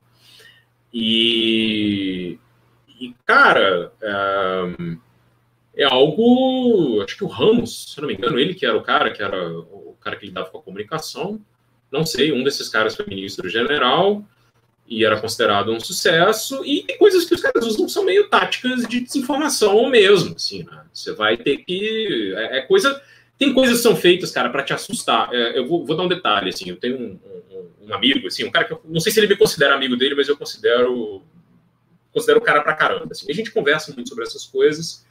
E, e, e teve um tempo ali em 2020 que eu percebi que ele estava entrando num tipo de parafuso que eu já tinha entrado, assim, que ele estava consumindo muita coisa da rede, das redes dos caras, que são coisas grandiloquentes, assim, não é à toa que essa galera chegou nesse ponto meio que o anon de falar, olha, agora é a hora da verdade, e, e a coisa galáctica está chegando para corrigir o mundo e todo o padrão ouro vai ser adotado. Assim, esse lance é apoteótico, porque o que os caras estão fazendo, muitas vezes, é projetar uma força que eles não têm. Não quer dizer que eles não são fortes, não. Entendeu? Não quer dizer que eles não tenham força. Gente, o cara é o presidente da república de um país que tem um executivo super poderoso. Se tem uma coisa que o presidente da república do Brasil... Muito obrigado, Felipe. Era o Otávio Rego Barros, que era o cara da, da comunicação. É, mas muita coisa que o... Que o uh, o Otávio Rego Barros, que agora não gosta, diz que não gosta mais do Bolsonaro, enfim. É, mas isso, isso é, é, é a gente está lidando com algo que, assim, esses caras têm poder, eles são um governo. Essa ideia deles ficarem falando que eles são perseguidos não existe, cara. Isso não existe. Assim, não é fazendo um decreto que proíbe rede social de apagar as coisas, não sei o quê. O cara nem precisava fazer isso. O cara, tipo, o, o, executivo brasileiro tem muito poder, eu sempre falei isso, tem muito poder. Ah, ah, olha, olha o que, que, o cara fez, o, tipo de verba que ele colocou e tal. Claro que a gente está aí, né, num outro, num outro contexto onde o Ministério Público se implodiu para ficar atrás da Lava Jato e acabou criando uma desconfiança na classe política que prefere deixar um poste lá. Entendeu? Por quê? Porque tem medo de chegar um outro Deltan da vida ali, um cara desses que vai começar a inventar coisas e fazer PowerPoint, botar não sei o quê e, e carregar isso para lá. Mas enfim, eu acho que nessa coisa da comunicação, alguém falou: ah, isso não seria um tipo de terrorismo. Não, cara, isso é guerra, entendeu? Isso é guerra. O que os caras fazem é guerra informacional. A gente é didático. A gente está assim: olha, vamos explicar, vamos fazer, vamos comunicar. A gente está nessa coisa meio escolar. Os caras estão num negócio que é guerra. É, uma das coisas que os caras querem fazer é que você não possa fazer nada. Eles querem te paralisar. Eles querem que você tenha ataque de ansiedade. Eles querem que você é, passe o dia fazendo doom scrolling, né? É, é botando lá, olhando, e, e que comece a, a retweetar as coisas deles. Olha que absurdo, olha que absurdo isso aqui, não sei o quê. Tem uma discussão que o Orlando faz muito lá, Orlando Calheiros, e que as pessoas não entendem às vezes. Uh, ele fala assim: ah, o pessoal acha que ele está falando sobre dar Só pau. dizer que o Orlando Calheiros foi convidado hoje. Ele não pôde estar, mas uh, a gente tinha pensado nele junto com esse papo aí. Uh, um, o, o, Orlando, Orlando fala muito essa coisa sobre, sobre uh, como que, como que os caras fazem com que a gente reproduza o que eles precisam ser reproduzidos? Assim. E você tinha, cara, eu lembro disso no ano da eleição do Bolsonaro, e talvez um ano antes, você tinha perfis inteiros que eram seguidíssimos, que eram só para falar assim: bloqueie pessoas de esquerda, é, não retweete o que eles falam, não retweete criticamente. Se for lá, você vai lá e reclama lá, não põe na timeline. E os caras iam listando perfis. Eu lembro disso porque o meu perfil aparecia direto bloqueiem esse perfil e tal, e não sei o que, barará. Eu, eu não, não, descobria isso, porque esse perfil, obviamente, já tinha me bloqueado. Um dia eu botei minha arroba lá no negócio e falei, cara, que loucura é essa? O negócio aparecia toda hora, assim. Então, é, é, é algo que. E assim, meu perfil não era grande essa época. Não tinha muito seguidor, gente. É, ou seja, os caras estavam se organizando para isso. Então, tem, tem essa questão de que. Uh, essa, essa adequação, essa coisa da maneira como os caras usam informação tal, isso, isso é uma questão de guerra, de guerra, de guerrilha virtual, de guerrilha de informação. E como os caras lá que têm a hipótese do Partido Militar falam de, de guerra híbrida, de guerra de quarta geração, de guerra assimétrica, qualquer coisa do tipo, assim. Mas isso é uma maneira de, de, de comunicar que é muito doido, porque a gente tá. Aí você tem um pouco assim, ah, certas pautas. Eu acho que muita coisa disso mudou, tem coisas que não colam mais, o cara tem que inventar certa, certos, certos esquemas para permanecer em evidência. Mas eu estava pensando assim, é, é, um exemplo muito claro disso. Eu acho que assim, antes do ano ganhar no México, né? O, o presidente de antes, que era o Penha Neto, Penha Neto tinha um esquema de conseguir determinar o que ia ser o assunto do dia, que tinha tanto dinheiro envolvido que era um negócio que tinha tanto dinheiro envolvido que assim não era porque ele queria que fossem falar coisas boas sobre ele ou subir uma hashtag do Penha Neto exatamente não. Era tipo, você tinha uns caras que fabricavam escândalos para fazer trend nas redes sociais, assim, inclusive com agressões a outras pessoas, saca? Com, com aí tem um caso lá da, da Andréa Noel, que era jornalista da Vice, correspondente no México e que sofreu um, uma coisa, sei lá, um tipo de abuso sexual em forma de pegadinha, alguém foi, abaixou a, a saia dela, ou qualquer coisa do tipo, e não sei o quê, e ela ficou tentando é, é, justiça por isso, acusou a pessoa errada e tal, e passou um tempão deprimida e tal, e depois descobriu, por causa de, de uma traição, que era um, um, cara, que era um cara mais velho, que passava o dia em fórum de gamer, ou seja, olha o que, que acontecia, assim, é, esse cara direcionou ataques para ela, para que ela fosse a pauta do dia, porque os caras não falassem de coisas que têm a ver com problemas do México, e o México tem muitos problemas, gente. E a gestão do Penha Neto não foi uma boa gestão. Tanto é que o AMLO, tanto é que apesar disso tudo, dessa loucura toda, o cara se elegeu. Eu não vou passar pano para ele aqui, que é outro cara que eu acho absolutamente complicado, mas assim, perto do que era, gente, o que, que aconteceu ali é, é uma coisa de louco. Então, eu acho que esse é sempre um problema, né? A gente está sempre numa briga desigual, eu sinto isso muitas vezes, e falo com uma certa propriedade de que, se qualquer. Vamos supor, amanhã, se a gente tentasse adotar as mesmas táticas dos caras da mesma maneira, estava uh, todo mundo processado. Não funciona assim. Então, a gente tem que pensar em outros meios. Mas é, isso é uma coisa que para mim é muito claro. E é muito claro, eu, eu, eu, vou fazer um link aqui, talvez, não sei se estou falando demais, mas é muito claro desde quando o MBL era a principal força de direita nas redes. O MBL era os caras da guerra política, né? Uma guerra política que, que custa, custou muito caro para o Brasil. Uh, não sei se custou muito caro para eles, ou se eles foram bem pagos para fazer isso, ou se eles acham que valeu a pena mas foi algo que eu acho terrível. Assim, eu, eu era, de alguma maneira, fascinado com, com o que eles conseguiam fazer. Eu, eu, às vezes falava, cara, olhem como esses caras usam isso. É, é, um, os, olha o que, que os caras estão fazendo, olha o que está rolando e tal. É, era, era, era estranho, porque se você pegar o que era o MBL de 2017, assim, 2018, você não consegue distinguir ele do que é o bolsonarismo hoje. E até no começo de 2019, esses caras estavam lá para pedir impeachment de, de, de ministro da Suprema Corte, gente. Eles fizeram um monte de atos, falaram um monte de coisa contra o STF. Tudo bem, foram lá, pode ter desistido, não sei o que, eu nem vou é, é, é, entrar nessa questão, não acho que essa é outra discussão para depois. Mas, assim, isso, isso que os caras fizeram como guerra política na internet, como coisa, não sei o quê, é, é, é, algo que, que é o que ajudou a gente a chegar até aqui. Não existia uma diferença entre os discursos. Isso é uma coisa que tem que ficar clara. Não existia. Não existia. Se existe agora, se os caras acham outra coisa, isso aí é outra questão. Mas, assim, é, isso que chegou ali, é, essa, essa bizarrice total, é, é, ela foi feita a muitas mãos, né? E não quero, como é que eu vou dizer, ficar nessa do tipo, ah, eles começaram, não sei o quê, não, não é nem essa questão, assim, mas é uma coisa que a gente tem que pensar. A gente tem que pensar muito sobre isso, assim, e não é para ficar só apontando o dedo, não, mas para ver o que, que é que pode ser feito ou desfeito, né?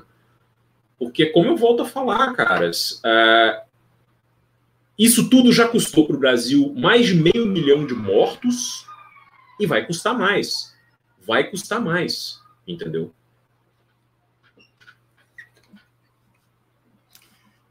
Então tá. Então agora vamos fazer uma última rodada aqui. E nessa última rodada eu vou largar uma pergunta bomba aqui. Eu vou botar aqui a vinheta da pergunta. Que nós vamos agora mostrar para você a invenção de Marculino Pereira, o grande filósofo da, do Cascais, né, veio aqui diretamente para o nosso Domingão, para mostrar uma churrasqueira controle remoto. Aperta o número 1, um, liga. Ligou. E aperta. E aperta. E aperta. E aperta. Puta vida! E agora pra desligar essa merda, hein, meu? Bora, ligou! E agora desliga! Tá pegando fogo, bicho! Chama o bombeiro lá!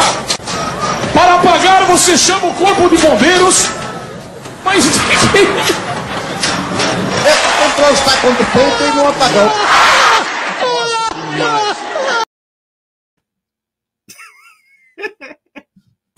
Então, é- é- essa é a pergunta que para pegar fogo aí final, né? Que é a seguinte: 28 pessoas perguntaram isso na caixa de comentários. E aí, a esquerda deve ir ou não na manifestação do dia 12, Tati? Olha, eu, eu acho que deve, deveria. O problema é que esses grupos que estão convo- convocando agora o dia 12, me parecem já não ter mais força nenhuma também, né? Que força esses grupos têm? Eles não têm muita base.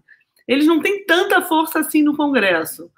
A esquerda tem muito mais base do que eles. Então também a esquerda ir para lá para dar base para os caras que não têm mais base, aí eu já acho que realmente é melhor eles irem nos atos da esquerda. E eu concordo. Eu acho que a esquerda deveria receber essa galera nos atos da esquerda. Agora, os atos puxados por eles, eu vi um monte de meme aí, de nem Lula nem Bolsonaro, né? A chapa Bolso-Lula, somos contra a chapa Bolso-Lula. Aí não, né? Ah, Então, assim, não é que eu ache que, que não deva ir, porque não deve se misturar com eles. Eu acho que vai ser necessário. Se a gente quiser derrubar o, o Bolsonaro, vai ser necessário. Mas esse pessoal hoje está muito fraco, é como eu vejo, assim, né? não sei que força eles teriam para botar a gente na rua. Então a gente não vai também lá emprestar nossa base para eles. Nesse caso, eu acho que não. Agora eu queria pegar um pouco uma coisa que o Carapanã estava falando. Ele falou mais do ponto de vista da comunicação, mas eu queria falar do ponto de vista do, do de fundo mesmo, assim, de projeto, sabe? Que eu acho que uma coisa que às vezes a gente é, justamente, né, como a, as táticas de comunicação deles são muito boas, a gente fica meio fascinado, mas tem uma outra dimensão disso, que é o fato de que eles têm projeto, né? Eles têm projeto, é abominável o projeto, mas eles têm projeto, é por isso também que a comunicação funciona tão bem. É, agora, por exemplo, eu estou impressionada com o think tank do Vilas Boas, vocês viram? Está bombando. E já tem negacionista climático, o Molion já foi falar lá, é, essa galera não está dormindo no ponto, não. Sabe, o Evaristo de Miranda, esses negacionistas todos que têm interesses mesmo é, ideológicos, assim, né, em um certo modelo de exploração da Amazônia, do, das, das, terras, né, das, da, um, um, tipo de agronegócio. É, esse, essa galera é muito organizada do ponto de vista não só da comunicação, do ponto de vista do projeto mesmo. Eles têm um projeto bem elaborado. Os caras são competentes para fazer isso. E agora, por exemplo, e nesse, nesse sentido, o MBL junto, de certa maneira, né? No, na, agora na discussão do marco temporal, etc., o discurso do, do MBL era muito articulado para o mal, para o mal, mas muito articulado, cheio de dados, cheio de. Eu acho que isso é uma coisa que a gente ainda não sabe fazer a gente não sabe fazer tão bem quanto eles. É o discurso think tank, sabe? Que é algo que, que vai da camada entre a reflexão e a política. Eu acho que a gente ainda é muito acadêmico. Né? Então, ou é reflexão, ou é uma política pública é, assim, cheirosinha, sabe? Uma política pública muito, muito tecnocrática e que eu acho que não convence ninguém também. Eu acho que não tem, a gente ainda não pegou esse lugar de produzir agendas, né, programa, projeto, que é entre a reflexão e a ação política. Isso a direita faz melhor que a gente. Os neoliberais fazem melhor e a extrema direita faz melhor. Né, os neo, agora, por exemplo, eu estou acabando de escrever o prefácio lá do livro do Globalists, né, da tradução em português do livro, que conta a história do movimento neoliberal, né, lá, começando lá com Hayek, Mises, essa galera toda, e é impressionante assim a consciência que eles têm de que os ganhos que eles vão obter, do, eles vão obter do ponto de vista político, são ganhos que, que têm que atravessar desde a camada mais intelectual, de debates de, de, teóricos mesmo de fundo, até a ação política, tanto do ponto de vista da influência popular quanto da influência de grandes atores, é impressionante a clareza que eles têm. É um movimento que faz isso, é um movimento intelectual que tem uma ação política coerente com as suas propostas intelectuais. Eu não vejo isso na esquerda. É muito difícil. Ou a gente é uma esquerda muito intelectualizada, que não sai muito da academia, que não bota a mão na massa, ou é uma esquerda mão na massa, que tem um lado um pouco anti-intelectual. Isso, o próprio PT sofreu desse problema. Eu acho que o PT, é, uma das críticas que eu faço aos governos do PT é que a reflexão que o PT era capaz de produzir não estava à altura dos avanços que foram as políticas que o PT implementou. O PT não sabia defender as cotas nas universidades muito bem. Quem sabia era o movimento negro, eles sabiam. O Educafro, os pré-vestibulares e tal, sabiam. Mas os próprios quadros que estavam fazendo essa disputa na universidade não sabiam não sabiam defender também o Bolsa Família, caíam nessa armadilha de política focada, não sei o quê. E não é. Então, eu acho que o João Pedro está falando aí que o Podemos conseguiu isso na Espanha. Eu acho também que o Podemos avançou bastante nisso, mas eu acho que travou ali também numa certa, até com um certo deslumbre com a própria com o que estava acontecendo na América Latina, né? Eu acho que isso foi uma armadilha que o Podemos caiu. Então, eu acho que isso faz muita falta para a gente. E isso é o que a esquerda deveria apostar para o pós-Lula, gente, porque agora não vai ter jeito. A gente só vai sair dessa furada com o Lula. E o Lula vai fazer todas as concessões que ele precisa fazer, não tem como. Isso vai resolver o problema? Não vai, não vai. Vai resolver o problema de tirar o Bolsonaro. Tomara que ele consiga, de ter um governo mais à esquerda. Mas vão ter todas as concessões, vai ser um governo de conciliação, como o Lula sabe fazer muito bem, e eu acho que agora é disso que a gente precisa. Mas se a gente quiser preparar o pós-Lula, a gente vai ter que pensar não é só em comunicação, não. A gente vai ter que pensar em projeto e nesse tipo de ação política que está entre o projeto e a militância, que eu acho que é algo que a gente não sabe fazer. E o engraçado, né, Tati? É só reiterando, porque eu acho que esse é um ponto que a gente conversa muito, eu e tu, né, e, e que nos une, né? Que uh, existe, inclusive, certas concepções teóricas, né, de esquerda, que colocam como quase que um pressuposto teórico não ter uma alternativa, né? É, não colocar a, a, resposta ao problema, né? Elas, Exato. elas fazem questão de encerrar o debate antes de propor algo, porque propor algo seria como se sujar nos fatos, né? Então, se, se sujar na política do cotidiano e tal. Então, assim, esse esse proto-messianismo, assim, do tipo, ah, alguma coisa irá acontecer, mas se eu falar sobre o que vai acontecer, eu vou estar de alguma maneira restringindo, ou vou estar de alguma maneira podando as potencialidades desse grande evento que está por vir. Quer dizer, essa posição teórica deu, ninguém aguenta mais. Né? Exatamente. Desculpa, né? Ninguém aguenta mais, faz sucesso pra caralho, né? Mas assim, não dá mais, né? Mas é um sucesso também de, de quê? De... de nicho, de nicho. De nicho, é, e de sensacionalismo. É hipster, né? De, de clickbait, né? Porque coisas que obviamente não vão acontecer, que não tem nenhuma consistência. É só para ganhar aplauso, né? A gente conhece isso aí. O, o Tony, só uma perguntinha que o Tony fez aqui, que eu acho interessante, que ele perguntou da renda básica. Eu acho que a renda básica é justamente um exemplo bom disso né? Eu fui ontem lá lançar o núcleo RJ da renda básica no, no Rio das Pedras. Sensacional, comunidade, juventude lá. E a grande questão nossa é saber como a gente pode transformar a renda básica numa luta política que passa por uma reflexão teórica, que é o quê? Não queremos mais apostar toda a proteção social no emprego. Chega de emprego. A gente não pode oferecer para as pessoas que estão precarizadas patrão. Como é que a gente vai oferecer patrão? Não dá. A gente tem que oferecer outro tipo de proteção social. Isso vai ter que ser inventado.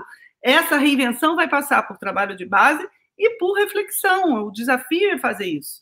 Né? Como é que a gente pensa a proteção social para um mundo pós-emprego? Então, é, esse é um desafio que é teórico e é político ao mesmo tempo, porque a gente não vai inventar isso sozinho. Então, eu acho que a renda básica é legal porque ela bota o dedo no lugar onde deve botar, entendeu? Mas não que, que resolva. Ela aponta onde está o problema. Ela é um dispositivo, né? No sentido aí do nosso amigo Foucault, né? é, é justamente um dispositivo. É isso. Carapanã, uh, voltando à pergunta original, né? A esquerda deve ou não ir às manifestações do dia 12? Cara, vai quem quiser. e não põe fogo no seu churrasco, né? Se a esquerda. Agora, o que eu acho difícil é assim: o que, que os caras estão fazendo?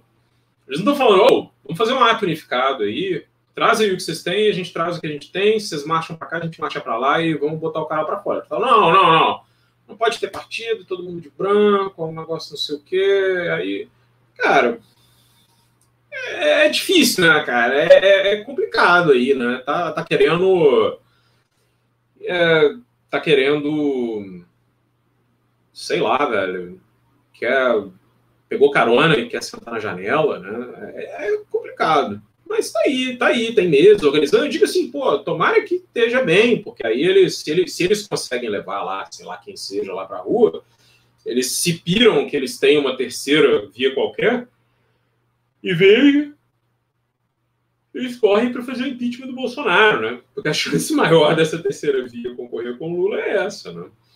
E pronto, é isso, velho. Tipo, o que, que, eu vou dizer? Assim, eu não, eu não tenho, eu acho muito difícil isso, cara, de, de conseguir Uh, não é nem conseguir perdoar essa coisa, conseguir acolher, não, é porque é muito difícil confiar, né, cara? É, é bem complicado, assim. Eu acho que, tipo, o, o estrago que algo como o Queer Museu fez para discussão no Brasil, assim, com aquela coisa toda que eles fizeram. É, eu até digo, assim, aquela questão da criança naquela performance, do, do, cara lá, o negócio eu acho esquisito, assim, não foi uma coisa que eu achei muito legal, não, mas uh, sei lá, alguma coisa que se dizia, pô, não, né? A gente vai discutir isso aqui, deveria ter, mas a questão foi outra, né? Foi uma espécie de escândalo moral que foi absolutamente tirado de proporção e que, que colocou, cara, colocou a gente numa espécie de buraco. Aquilo lá foi, foi, foi um negócio tão, tão brutal, cara, e que serviu para tanta coisa ruim, sabe? Assim, tá bom, velho. Os caras ganharam.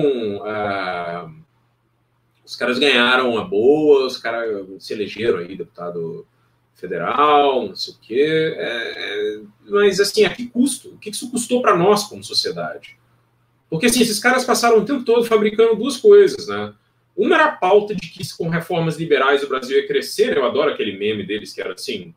É, não sei o que, Brasil, Estados Unidos, tem CLT? Não tem. Tarará, tem FGTS e tal. Tempo para comprar um Corolla com salário mínimo, do tipo, brother, o que você tá falando, velho?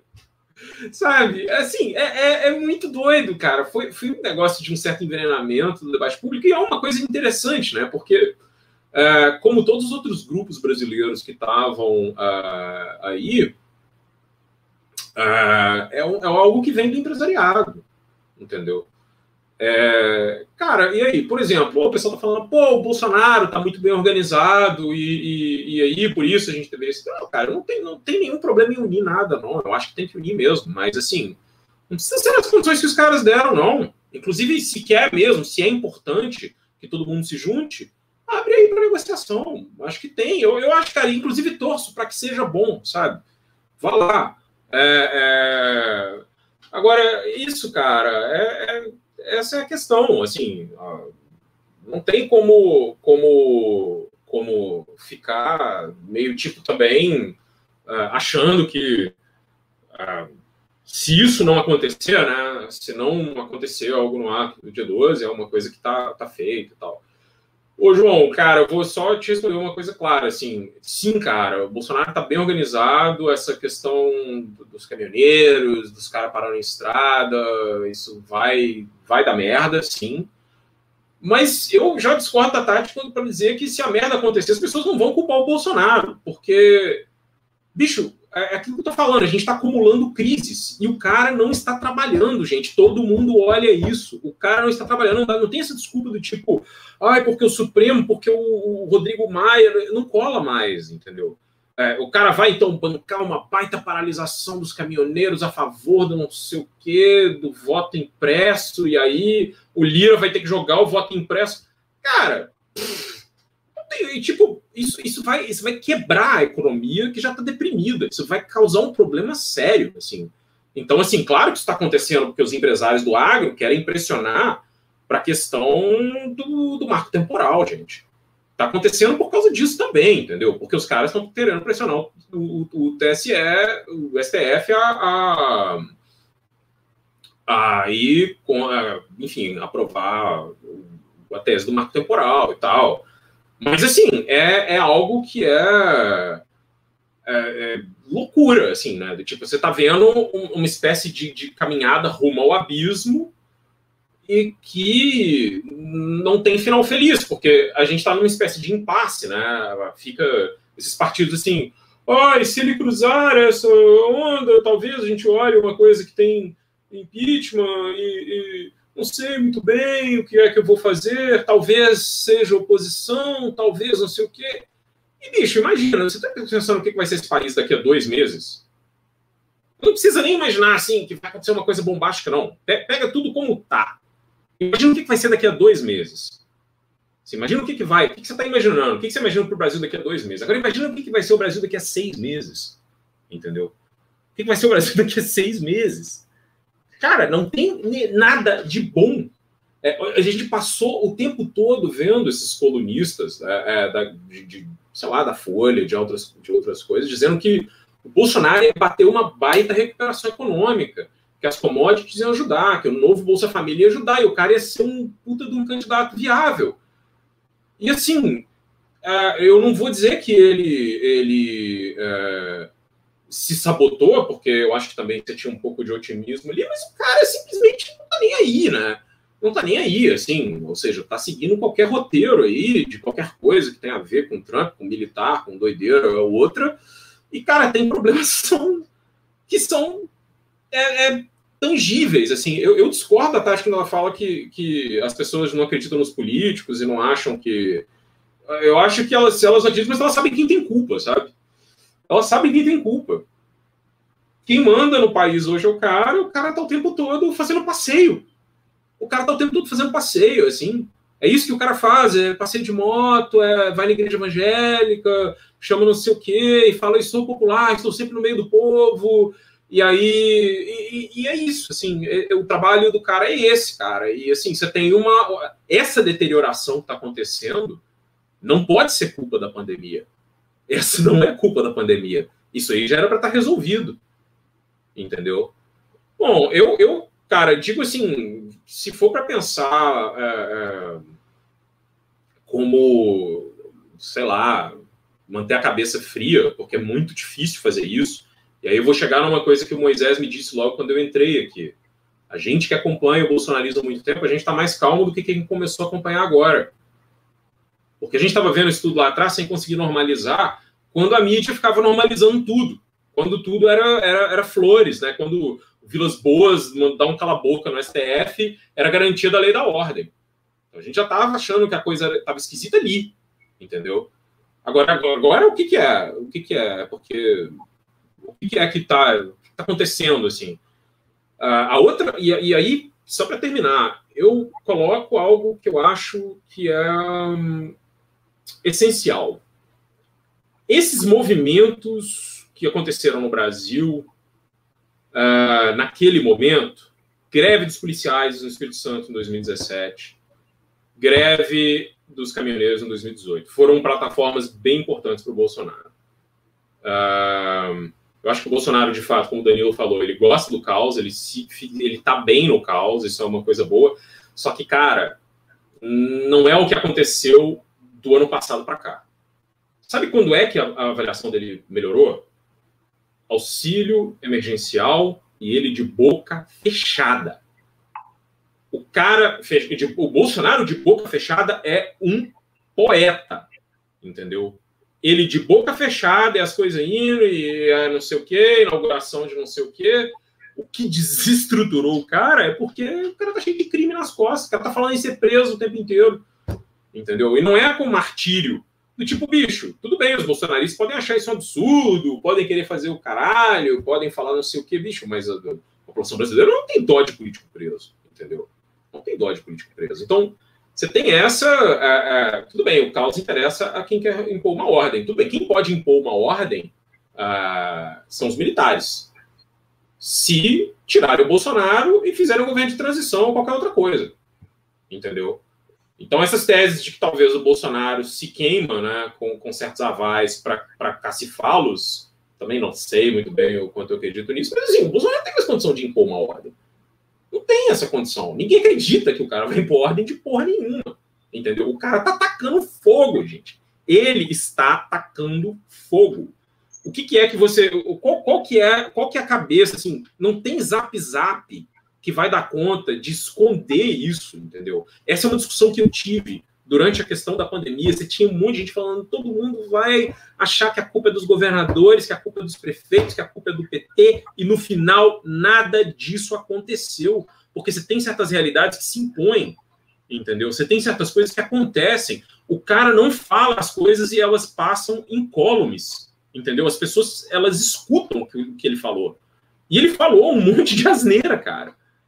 Então, assim, tem alguma coisa aí que eu acho que é, que é necessário ter, ter uma, certa, uma certa ponderação, não diria uma certa calma, mas é, eu fico olhando um pouco o que, que vai dar na briga de direita com direita. É, eu já digo assim, de, de várias coisas, né? Do tipo, o Bolsonaro reabilitou todo mundo, cara. Todo mundo está reabilitado. Nossa, cara, eu quero carregar Geraldo Alckmin no colo, eu quero dar um beijo na boca do João Dória, eu quero alisar a careca do Alexandre de Moraes, entendeu? Porque assim, é, que é um efeito disso, né? O negócio é tão absurdo, cara. É tão absurdo que você pega esses caras que eram que figuras complicadas, para dizer o mínimo, e eles parecem pessoas maravilhosas, entendeu? É, é, enfim, eu acho que o que acontece aí é que a gente tem algo que esse tipo de impasse fica. Uh, a covardia do Centrão, do Arthur Lira, covardia nada, né? Covardia não. O Arthur Lira está ganhando bem. Ele está ganhando bem. Uh, mas essa, essa guerra da, da direita continua. E assim, bicho, tá, você tem daqui até dezembro. Tá tudo pior. Qual que é a pauta que esse cara vai lançar? Qual é a pauta que esse cara vai lançar? O que ele vai falar? Ele vai falar, vou acabar com o comunismo no Brasil e aí eu vou me eleger. O que, que ele vai fazer, gente? O que, que ele vai fazer? Assim, isso é uma coisa que eu estou dizendo.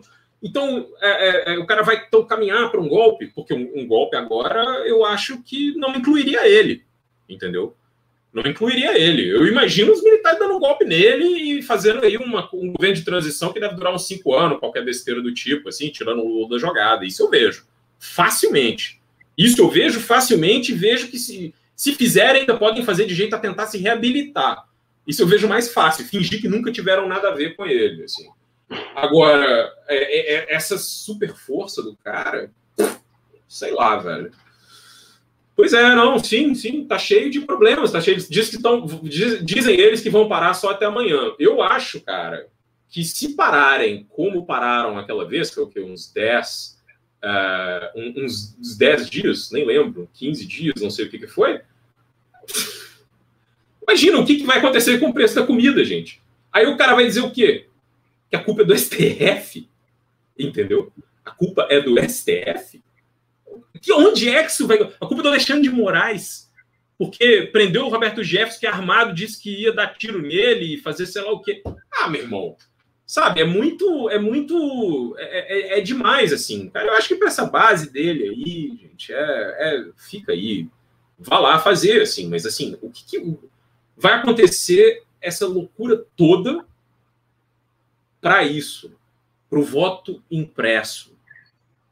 Você está entendendo? Assim, é, é, é dava para fazer algo melhor, digamos assim. Mas vamos lá.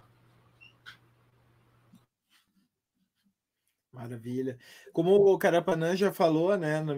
Antes da gente começar esse papo, eu e ele lembramos que nas velhas épocas do podcast, do, do Transe, lá em 2017, uh, durante a greve dos caminhoneiros, a gente fez um podcast e o Carapanã participou. Né? Acho que o Político em Trânsito também foi um dos primeiros, o Carapanã participar. E, cara, a gente estava cagado de medo, de golpe militar. Tinha apoio popular ali, porque a galera não acreditava em nada, realmente. Tanto que o Bolsonaro é resultado disso.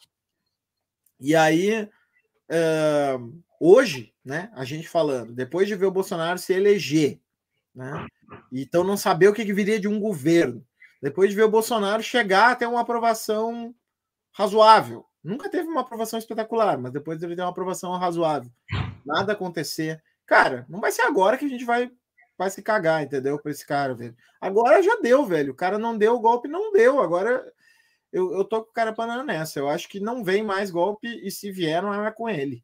Né? E, e, cara, por pior que seja os militares, ele é a pior coisa que existe. Os militares vêm logo depois, né?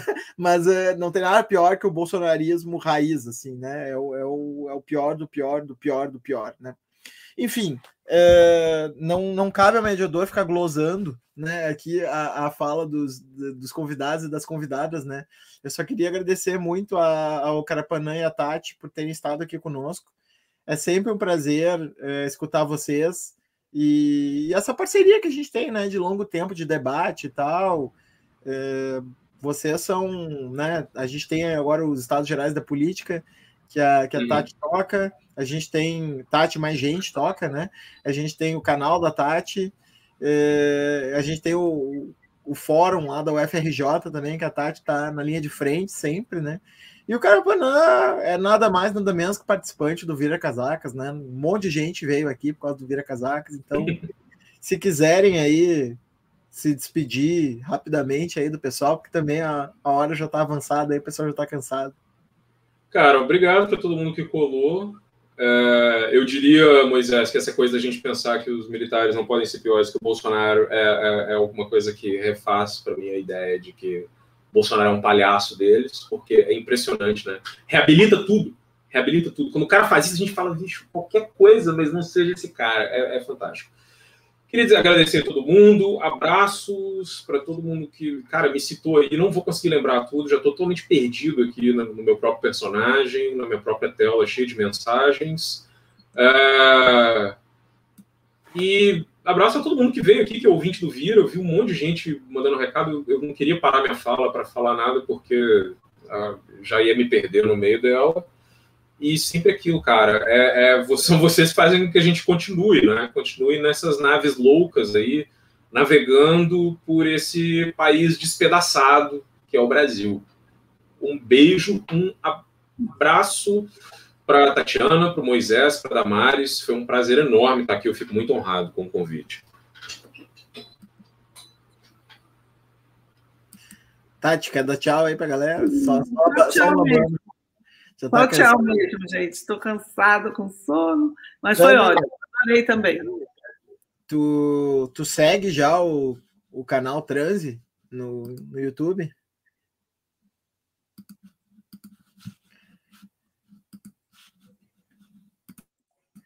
Acho que é um canal para ser seguido, né? O canal Transe, né? Vamos recomendar para o pessoal aí seguir o canal.